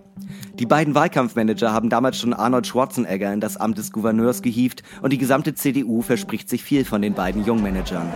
We may be young, but we learned a lot uh, at our work and travel. Wir sind vielleicht jung, aber wir haben bereits viel in unserem Berufsleben gelernt und erlebt. Unsere Erfahrung ist unser größtes Steckenpferd. Auf die Frage, welchen Rat sie Armin Laschet mit in die Krisenregion in Westdeutschland gegeben haben, antwortet Henry Cohen, It's easy. Just smile. Wir sagten ihm, dass ein Lächeln mehr wert sein kann als akute finanzielle Hilfe oder ehrliches Mitgefühl. Ein Lächeln werden die Menschen zu schätzen wissen. Während sie ein weiteres Glas Wodka, Soda stürzen und Kokain vom Bauch einer leicht bekleideten Schaufensterpuppe ziehen, wirft Cohen ein. Armin is like a brother to me. I would fuck away Armin ist wie ein Bruder für mich. Ich würde für ihn meine Hand ins Feuer halten. Er ist mein bester Freund, mein Mittelsmann, mein Boss, aber auch meine Mutter im selben. And somehow my mother at the same time. Während Cohen auf Toilette mit einem jungen Mann im Netzunterhemd verschwindet, ordert Sharp eine Runde Wodka-U-Boot für den gesamten Tisch. It's totally weird. We have experience. Es ist total irre. Gestern waren wir noch in Kalifornien und nun helfen wir in Deutschland Menschen beim Wahlkampf. Mein größter Traum geht in Erfüllung. Können Sie als Team Laschet das Ruder wieder rumreißen, fragen wir? We are uh. Wir kommen fast nicht hinterher, aber wir werden es schaffen. Armin ist der Richtige für den Job und er wird das auch zeigen. Während Sharp einen Tisch mit Gläsern umwirft, schreit Cohen durch den Raum. It's totally insane how much the CDU has. Amazing. man. Es ist wirklich unglaublich, wie gut die CDU wirtschaftet. I don't know, nothing. It's totally nice. I'm fucking rich, you know? Cohen und Sharp prosten sich zu und ächzen ihre Gläser. Als sie zeitgleich aufstoßen müssen, prosten sie sich erneut zu und rufen zeitgleich Amerikaner, die den deutschen Way of Life verstanden haben. Ob Armin Laschet indes zurück in die Spur findet, bleibt weiterhin offen.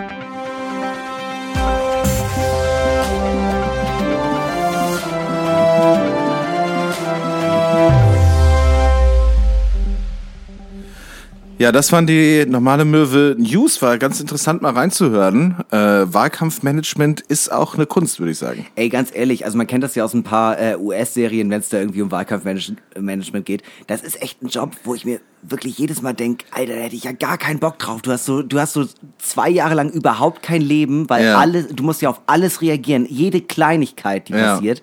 Du musst deinen Kandidatin oder deine Kandidatin irgendwie in- und auswendig kennen. Und natürlich hat die ein Privatleben, was du nicht weißt. Und plötzlich kommt raus, ja, vielleicht bin ich Volker Beck und nehme ab und zu Crystal Meth. Das ist doch mega beschissen. Stell dir vor, da arbeiten ja auch immer so drei, vier, fünf Leute für so eine Person, ne? Ja.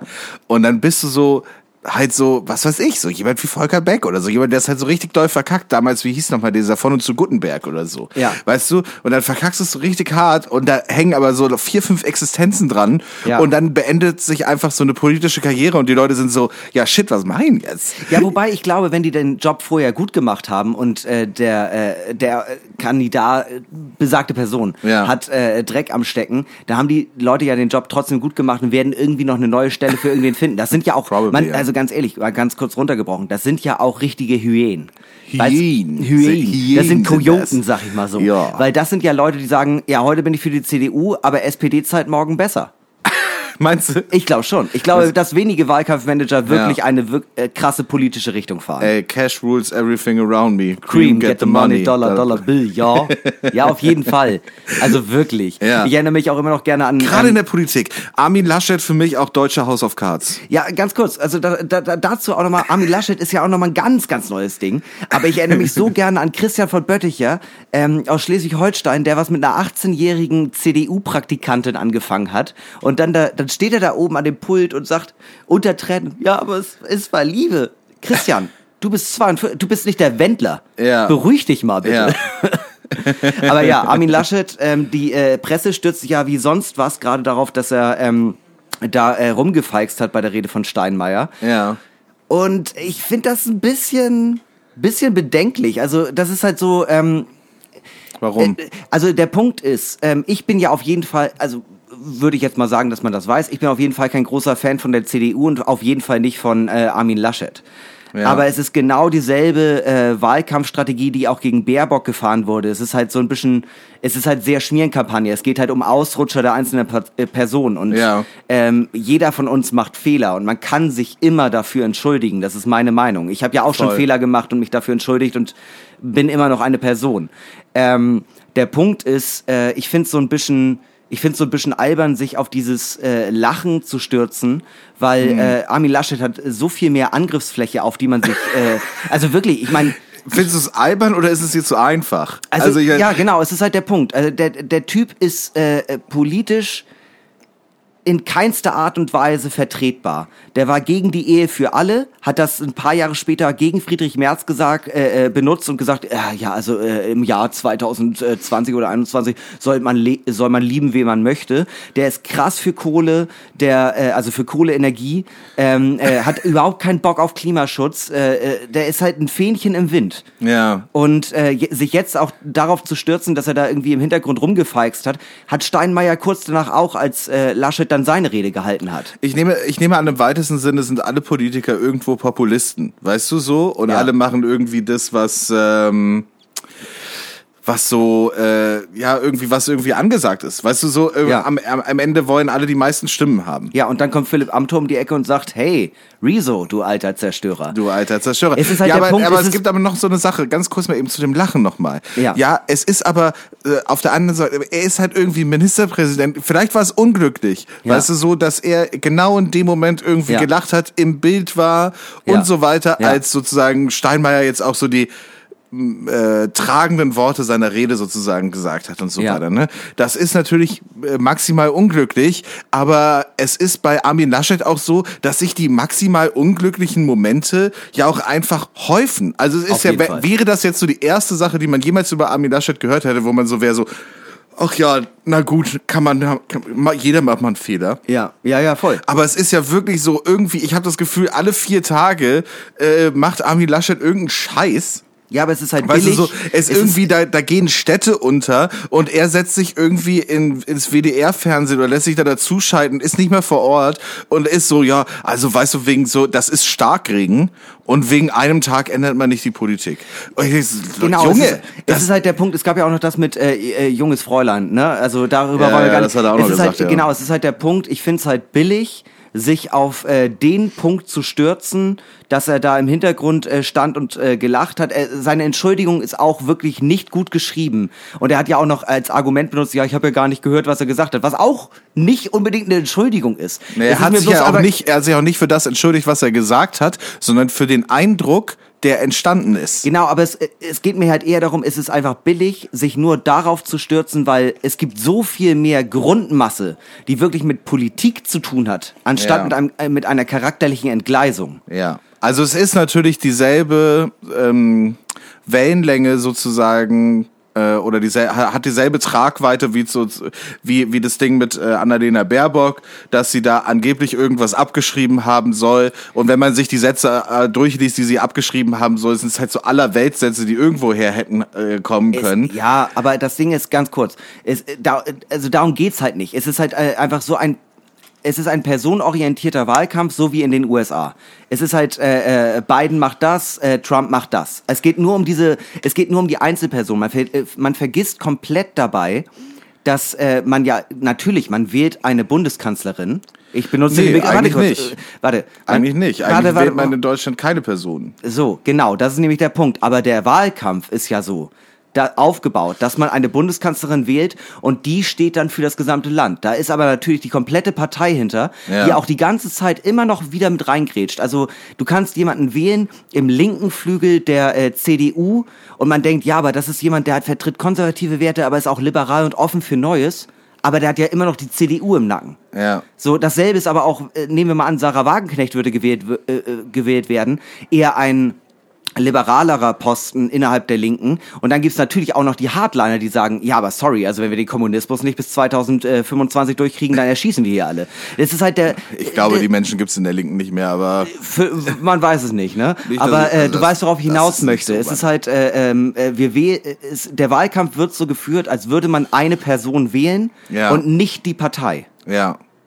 Aber in Wirklichkeit äh, gibt es keine Namen auf den Zetteln. Ja. Äh, oder gibt es, glaube ich, mittlerweile schon, aber man wählt eigentlich, man wählt ja die Partei. Man wählt die Partei und und, die Partei eine sagt, Vertretung der Partei. Die, Ver die Vertretung der Ja. Partei soll für die Partei stehen, aber diese Person, die man dann halt wählt, ähm, ist ja in verschiedensten Bereichen dann gar nicht unbedingt auch auf Parteilinie. ja, aber in Deutschland werden ja keine, aber in Deutschland werden ja zum Beispiel keine Ämter direkt gewählt. Also Genau, niemand ja. wählt äh, die Bundeskanzlerin. Aber das So. hat ja zum Beispiel Martin Schulz auch gekillt. Weil Martin Ja. Schulz war äh, sehr progressiv, hat äh, viele Sachen versprochen und dann äh, wurde ihm halt äh, der Genicktritt gegeben, dadurch, dass äh, die SPD ihn äh, gemaßregelt hat. Und ihm Ja. gesagt hat, ja, aber das und das und das, das darfst du ja jetzt nicht mehr versprechen, weil du bist jetzt unser Kanzlerkandidat. Und Ja. der hatte ja extrem gute Werte.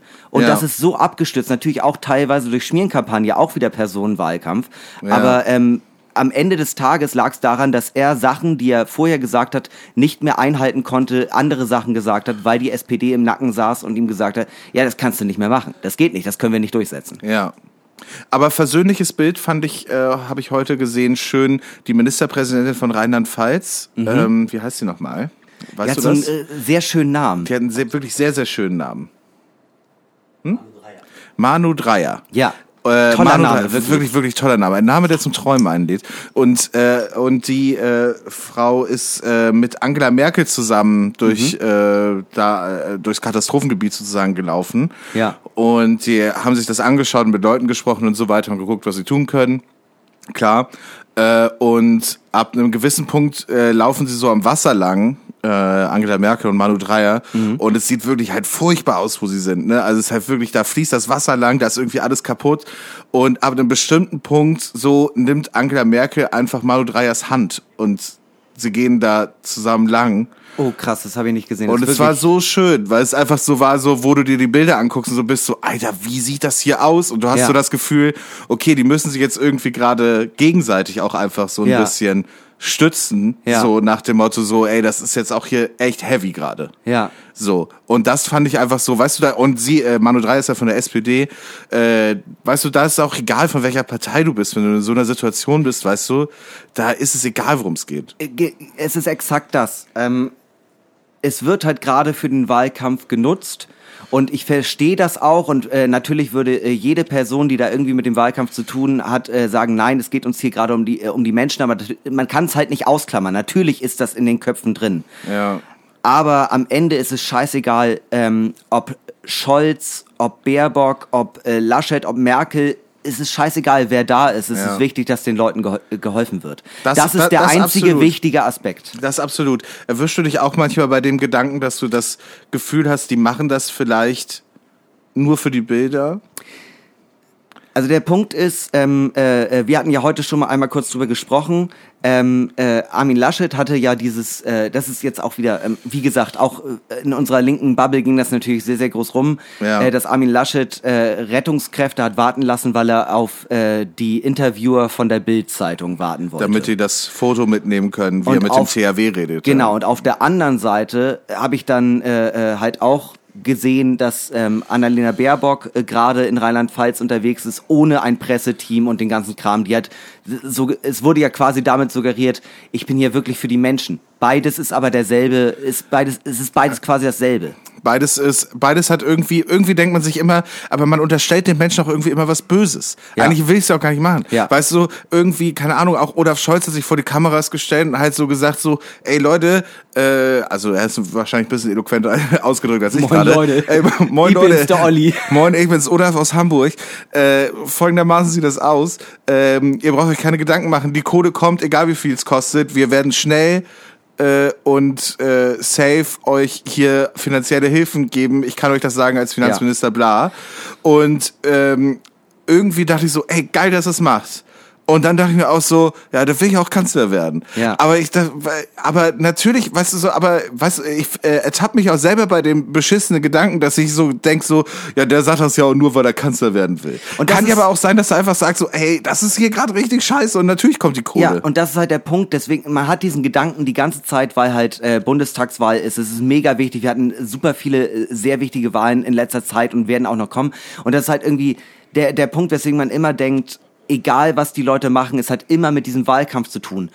Hat man bei Willy Brandt bei seinem Kniefall das gedacht? Nein, weil er war ja schon im Amt. Da war es einfach Ja, eine grandiose Geste. Wenn es Wahlkampfjahr gewesen wäre, wären alle Leute gewesen, das macht er doch nur, um jetzt die Stimmen von Und den da denke ich mir halt, weißt du, und da Ja. denke und da denke ich mir halt auch so bei Angela Merkel und das mit Manu Dreier, denke ich mir halt auch so, weißt du, so, die, die hört auf.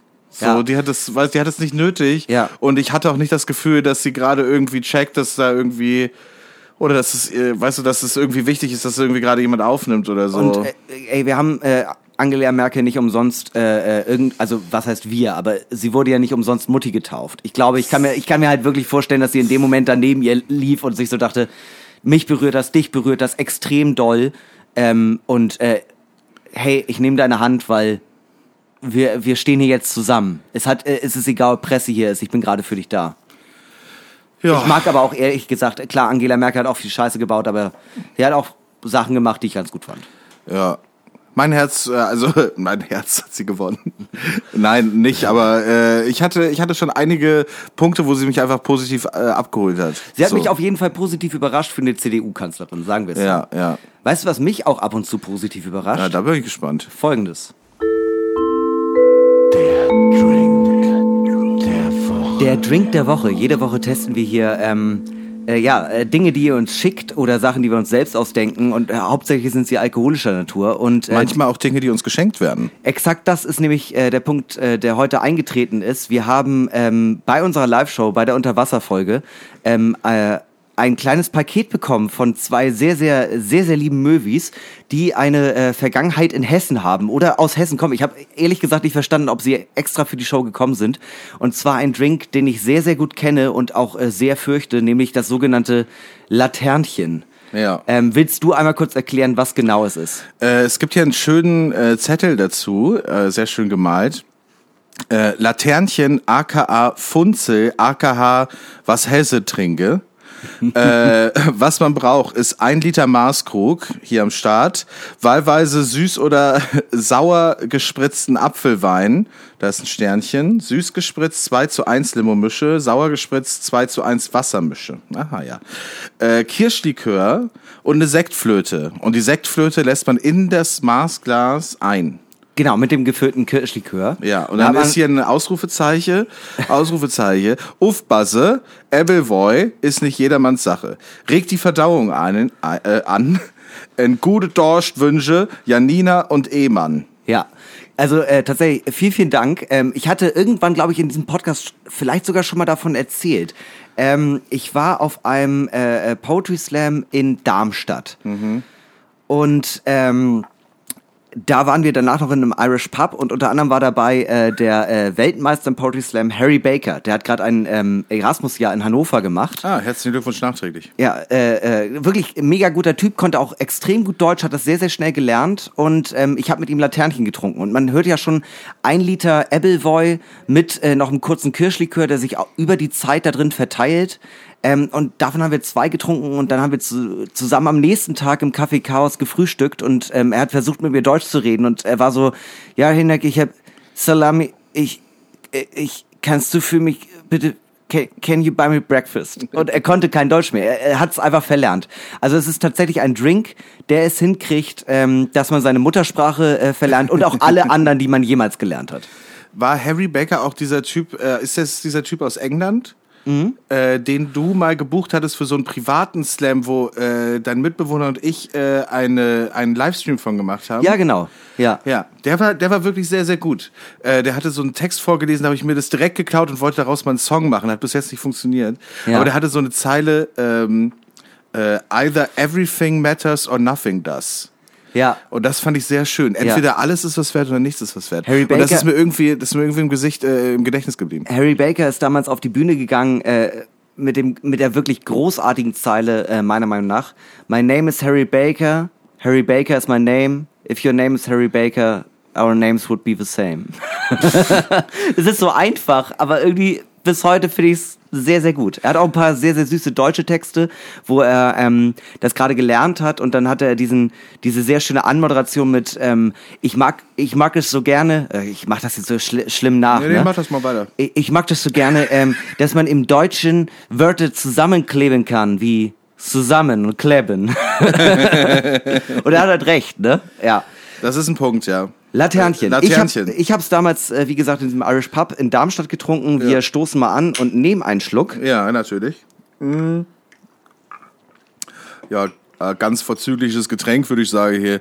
Äh, so habe ich das damals in Offenbach auch getrunken. Ja. Also ich, hier rein mein Gebiet hier, das ist mein Zuhause. ja. genau, ganz kurz, wir hatten ja auch nochmal dazu gesprochen, du äh, bist in OWL geboren, dann bist du nach Hessen gezogen, Ja. kurz über die Grenze, da wo du ge- geboren Ja, aber warst. da, aber dieser, aber nach Nordhessen, da redet man so nicht. Ja. Überhaupt, da gibt's Ja. auch keinen Apfelwein. Okay, ja, Hessen ist genau auf dieser Linie von, ähm, von Nord- und Süddeutschland eigentlich. Ja, genau. Ne? Das hat auch nichts mit Mitte Deutschland zu tun. Geografische Mitte Deutschlands ist da. ja, aber gefühlt, gefühlt warst du schon immer, immer Flensburger. eigentlich kommst du aus Kappeln. Gefühlt, äh, äh, äh, gefühlt bin ich Däne. so nordisch bin ich. Wir bewerten äh, das Laternchen in unseren allseits beliebten Kategorien. Vorteile, Nachteile, Aussehen, Geschmack, Bedeutung und Coolness-Faktor. Ja. Und äh, wir fangen mal mit dem Vorteil an, würde ich sagen. Ja, ich finde, äh, so ein klassischer Vorteil ist, ähm, es gibt wenige Getränke, weißt du, wenn du wirklich äh, denkst, so, ich, wie kriege ich heute noch die Spülmaschine voll? Ja. Und äh, ich möchte ein Getränk trinken, aber ich brauche ich brauch jetzt wirklich zwei Gläser, weil sonst, weil sonst kriege ich die Spülmaschine nicht voll. Ja. Und das lohnt sich für mich nicht. Ich möchte ja, möchte ja dass das Wasser auch was macht. Äh, dann gerne Laternchen, weil dann hast du direkt zwei Gläser benutzt und du weißt, äh, hier wird äh, nicht platzsparend gearbeitet. Kommt natürlich auch auf die äh, Waschmaschine, äh, auf die Spülmaschine an, aber bei mir ist es auf jeden Fall so, äh, eine Maß und eine Sektflöte sind tendenziell eher Dinge, die ich unten reinpacke, wo normalerweise Teller reinkommen. Ja. Also, Aber wenn da noch Platz ist, dann gerne sowas. ja. Ja, das ist natürlich ein erster Vorteil. Äh, Nachteil ist auch, du brauchst zwei Gläser. Ja, auf jeden Fall. Insbesondere mal Hand aufs Herz, wer von uns, also wir haben diese Maß jetzt heute extra organisiert. Klar. Ähm, und äh, äh, Sektflöten habe ich von zu Hause mitgebracht. Sektflöten hat man zu Hause, aber ganz ich habe kein, also es war echt ein Krampf. Versuch mal in Hamburg eine Maß zu kriegen. Ja, ja, das ist, äh, das äh, gestaltet sich natürlich mittelmäßig schwierig. Da muss man schon ins Hofbräuhaus Ja. äh, und dann einfach im Rucksack verschwinden lassen. Ja, also äh, mein Gedanke war tatsächlich so, ich fragte explizit, ja, wir haben heute was vor ähm, und wäre es möglich, dass ich meinen Perso hinterlege und ich hole den morgen ab? Ich weiß ja, so ein Maßkrug ist teuer. Klar. ähm, Vorteil äh, auch noch, äh, man macht ja eine kulinarische Reise. Natürlich, man geht nach Hessen, ist, äh, ist die Frage, ob es die Reise wert ist. Ja. Aber am Ende, äh, man macht eine kleine Reise. Man nimmt sich was Lokales mit hier in den Norden Ja. Und man fühlt sich direkt, ähm, als wäre man hier im Rhein-Main-Gebiet. Ja? Also ich muss ehrlich sagen, das ist einer der größten Vorteile an diesem Getränk. Es ist halt wirklich komplett lokal. Auch äh, wenn ich mit anderen Leuten gesprochen habe, was du ja auch gerade schon meintest, äh, ähm, die aus Hessen kommen. Ja, kennst du Laternchen? Nee, noch nie gehört. Das ist irgendwie, also ich weiß, wie gesagt, für mich ist das ein Getränk, das man nur mit Darmstadt verbindet. Wahrscheinlich in dem gesamten Umkreis auch so diese ähm, äh, hessische Weinstraße und so. Aber ähm, ich finde das irgendwie total, äh, total süß. Das ist halt so ein. Ich so nehme ein, an, ich weiß nicht, also das Ding ist ja so, ich nehme an, so Wiesbaden, Mhm. Mainz, äh, da werden die das auch trinken, obwohl Mainzer auch teilweise allergisch darauf reagieren, wenn man denen sagt, ihr seid ja in der Apfelwein, äh, Ebbelwein-Region. Ja, ja, Da ja. sind die so, ja, okay, man kriegt es überall, aber wir sind schon eher Weißwein, Leute. Mhm. Wir sind schon zwei, drei Kilometer weiter als Wiesbaden, also nicht wirklich, sondern wir sind einfach nur auf der anderen Seite von dem Fluss und deshalb äh, trinken wir was komplett anderes. Ich habe einen Freund, der hat mal in Mainz einen, äh, einen Apfelwein bestellt und äh, ich habe ihn seitdem nicht mehr gesehen. Das ist sieben Jahre Er ist her. verschwunden, ja. ja. Klar. Nee, also wie gesagt, Vorteil auf jeden Fall für mich, mega lokales Getränk, Sagt ihnen nicht Hinweise bitte an Malu 3. mega äh, äh, lokales Getränk. Äh, ja, und irgendwie, ich finde, äh, dadurch hat es auch wieder so den, den Charme äh, von Lokalität, ohne aber auch direkt Kacke zu sein, weil es halt auch irgendwie eine Kombination aus verschiedenen Sachen ist. Es ist so, ähm, es ist insbesondere, ganz ehrlich, ist auch nicht eklig. Es gibt ja auch ganz oft so lokale Sachen, die, äh, ja, und was trinkt ihr hier? Ja, wir haben Hering in einem Korn. Ja, herzlichen Glückwunsch. Vielen Dank. Bumst ihr auch eure Geschwicht äh, Geschwister. Was soll das? Äh, und Nachteile. Was ist so ein klassischer Nachteil von so einem Laternchen? Ja, ich habe es vielleicht schon vorher angedeutet, äh, wenn du gerade versuchst, eine neue Sprache zu lernen, ähm, das äh, tötet mehrere Gehirnzellen Ja. und äh, man verliert auch die Möglichkeit, seine Muttersprache zu sprechen. Ja. Der zündet richtig doll. Ähm, gerade in dieser Maß äh, ist es halt auch so, also Wein in einem Literkrug ist schon Mhm. eine Ansage, aber mit diesem äh, mit dieser Flöte Kirschlikör, die man da reinsinken lässt und der Kirschlikör verteilt sich die ganze Zeit. Verteilt sich die es, ganze Zeit so schön. Es wird unten immer mehr Kirschlikör und äh, äh, am Anfang schmeckt es nur nach Apfelwein und äh, dann ist man unten angelangt und man hat so eine Mischung, die sehr, sehr gut schmeckt. Mhm. Deswegen bestellt man sich den zweiten und dann schläft man vor dem Hotel und nicht drin. es ist, äh, er knockt einen richtig aus. Ich ist hab, ein Knockout. ja, ich habe damit sehr schlimme Erfahrungen Ein gemacht. Liter Apfelwein. Ja. Ein Liter. Ja, ja. Alleine der Gedanke, man hat den ersten weg mit dem Kirschlikör und dann kriegt man, das ist der größte Nachteil, man kriegt Bock auf den zweiten Liter, Ja. vergisst aber, es ist ein Liter. Es ist Ja. auch einfach sehr, sehr viel Flüssigkeit. Das stimmt. Ähm, ich muss auch sagen, wo du gerade mit dem Verlust der Muttersprache und so warst, Ja. oder äh, spre- schlecht, wenn man eine Sprache lernen will. Äh, wie leid können einem, eigentlich einem Leute tun, die so äh, aus dem äh, Ausland nach Deutschland kommen und Mhm. so denken, so ich lerne jetzt schön Deutsch und dann ziehen die irgendwie nach Südhessen oder nach Bayern oder so. Ja. Und dann äh, bist du da umgeben von, von diesem Folklore-Schnack.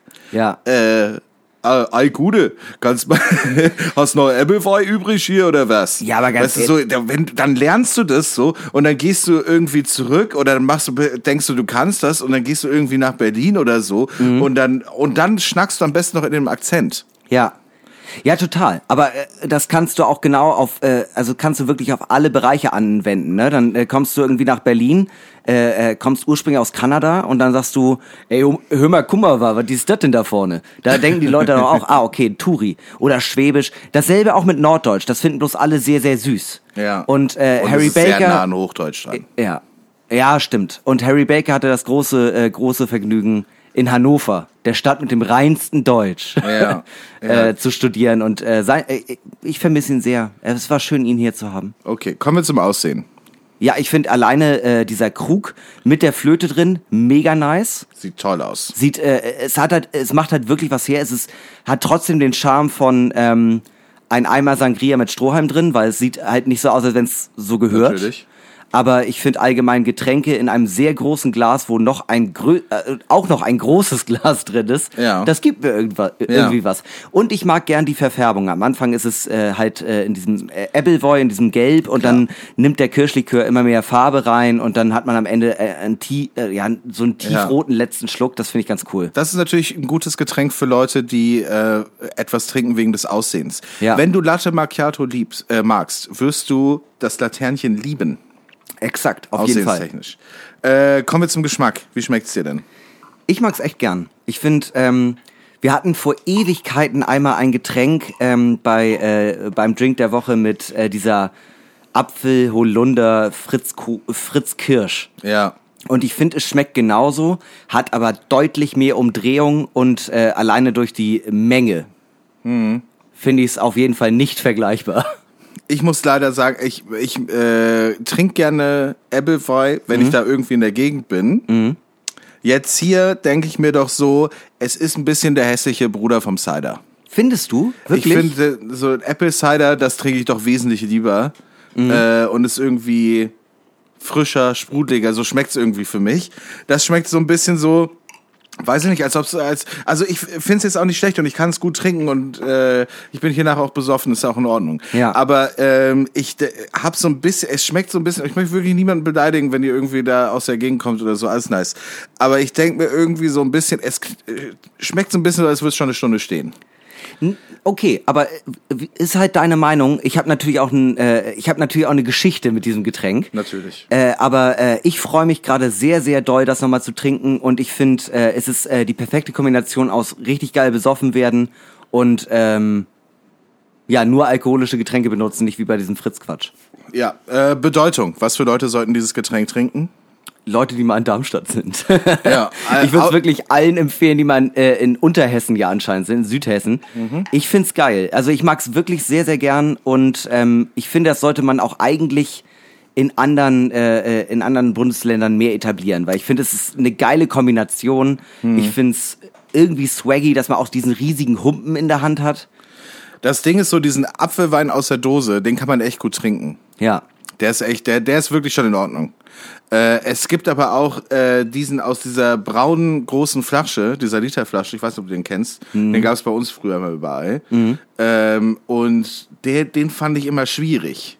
Aber ist auch egal, das ist jetzt auch vielleicht auch so eher so meine persönliche Er- Erfahrung. Aber damit. was glaubst du denn? Was für Leute sollten das trinken? Ich find's, äh, ich find's auf jeden Fall für Leute, die lokal irgendwie was trinken wollen, voll geil. Ich find's aber auch wirklich, also als Norddeutscher würde ich das Leuten mitbringen, bei denen ich weiß, die finden Äpfel oder Kirsche geil. Also Ja. ich- es ist halt auch irgendwie ein Event, das zu trinken, so wie äh, mit dem Drink von Anna, mit dem Korn, mit dem Bier. Finde ich auch. Es hat ja auch was, erstens kulinarische Deutschlandreise. Vielleicht Ja. sollten wir auch mal die große 16 Bundesländer-Folge machen, vielleicht Ja. zur Bundestagswahl. Ja. Äh, In Saarland einfach- trinkt man Leid. wo man einfach was aus jedem Bundesland trinken. Und ähm, ich denke, äh, das ist doch was ganz Schönes. Es ist auch irgendwie, äh, was ich mag, ist dieser äh, Ritus, dass du irgendwie was reinschüttest und da und dass es irgendwie ne, auf eine ganz besondere Art und Weise getrunken werden muss. Alles cool. Ja. Äh, Finde ich echt gut. Ich glaube halt, es in einem, es müsste schon so ein besonderer Kontext sein, der was mit dieser Region zu tun hat. Ansonsten so einfach so würde Mhm. ich das jetzt einfach halt nicht machen. Andererseits, äh, ganz kurz, ich verstehe deinen Punkt, aber ich weiß noch, wie wir letztens über ähm, hier äh, das Restaurant geschnackt hatten, das Wohlers. Ja. wo du meintest, äh, äh, bestes Wiener Schnitzel, obwohl du schon mal in Wien warst. Und das Wohlers ist in Hamburg. Ja. Und jetzt stell dir mal vor, du kommst in eine Kneipe in Hamburg und Ja. sie machen dir den perfekten, das perfekte Laternchen. Wie geil wäre das denn, oder? Das wäre swaggy, Ja. das stimmt. Das muss ich schon sagen. Gehen wir mal weiter zum Coolness-Faktor. Wie cool ist dieses Getränk? Wie gesagt, ich bin äh, vorbelastet. Ich find's wirklich, ich find's wirklich sehr, sehr cool. Du hast ein, du hast ein Glas in der Hand, das so groß ist wie mein Kopf. Es ist zu Beginn extrem schwer zu heben. Es macht dich hammervoll, hat aber gleichzeitig Lokalkolorit. Ich find's wirklich, ich find's mega cool. Ich würd's äh, nicht jeden Tag trinken, aber auf jeden Fall ab und zu mal. Äh, da gehe ich mit. Ich find's auch cool. Ich find's vor allem cool, äh, weil wir das von ähm, Movies bekommen haben, die uns das alles in einem schönen Karton mitgegeben haben, Ja. schönes Settichen dazu gemacht haben. Vielen lieben herzlichen Dank an dieser Stelle nochmal. Janina äh, und Ehmann. an Janina und Ehmann. Ich hoffe, du hast nicht mit Vornach Vornamen Ehmann. Wäre aber auch wieder irgendwie cool. Äh, aber so ergibt sich für uns für den Drink der Woche diese Woche das Laternchen bestehend aus Appleboy und äh, Kirschlikör eine Gesamtwertung von 4,4 Punkten. Herzlichen Glückwunsch.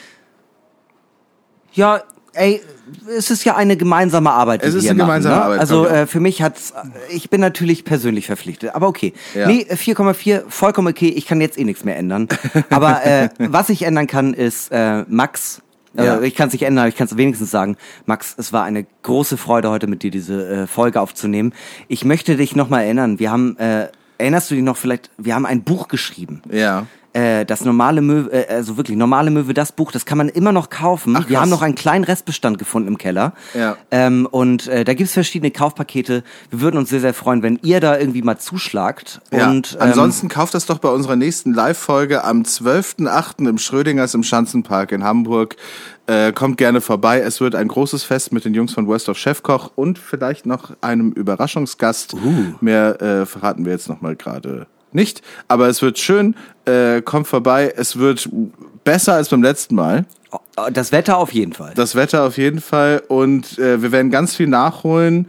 Ähm, es wird die große Entschuldigungsfolge, wo wir uns dafür entschuldigen, wie scheiße das Wetter beim letzten Mal war. Äh, dementsprechend ähm, jetzt noch kurz in, äh, jetzt noch kurz in der Sofaritze ein bisschen Geld finden und Tickets kaufen. Äh, ansonsten beenden wir natürlich diese Folge normale Möwe äh, normale Möwe wie jede Folge mit berühmten letzten Worten, also Worte, die mutmaßlich äh, so gesagt wurden von berühmten Persönlichkeiten der Welt- und Zeitgeschichte und begeben uns heute in den Großbereich des Hip-Hops. Uh. Und äh, kommen zu einer der größten äh, Koryphäen ihrer Zeit, und zwar Tupac Shakur. Ah, natürlich. Ja, klar. Tupac Shakur. Äh, berühmt geworden durch, äh, oder nicht durch, aber auch äh, ist immer noch berühmt für den großen East Coast, West Coast äh, Krieg mit, äh, mit äh, Biggie Smalls, Notorious B.I.G. Es gibt von mir ein Foto, äh, wo äh, ich noch sehr, sehr klein bin und äh, meine Cousine war großer Fan von, äh, äh, von Tupac Shakur Ja. und sie hat mir aus meinem Kuscheltuch dieses Tuch gebunden. Ja, ja. Ich schick das vielleicht mal rum. Einfach Das- alle äh, Movies in den Newsletter. Ja, jeder, der es haben will, einfach hinterher meine, meine Nachricht schicken, dann bekommt ihr das. Nicht, bitte nicht. Ja, äh, ansonsten hat er natürlich nicht nur, äh, er, hat, er hat auch einfach mal so 75 Millionen Platten verkauft. Ich finde, das kann man auch nebenbei nochmal machen. Ja. Ähm, leider ähm, ist dieser Krieg ja etwas ausgeartet und äh, er wurde erschossen 1996 in Las Vegas äh, nach einem nach einer Preisverleihung, nach einem Konzert, irgendwie sowas war das, wenn ich mich richtig erinnere. Ähm, und ein Polizist hat ihn der Legende nach äh, versucht, äh, so ein bisschen körperlich zu stabilisieren, kurz bevor er gestorben ist. Und äh, er hat es dann mitbekommen, dass dieser Polizist irgendwie an, rum, an ihm rumfuchtelt. Und der Legende nach sollen seine letzten Worte gewesen sein. Fuck you.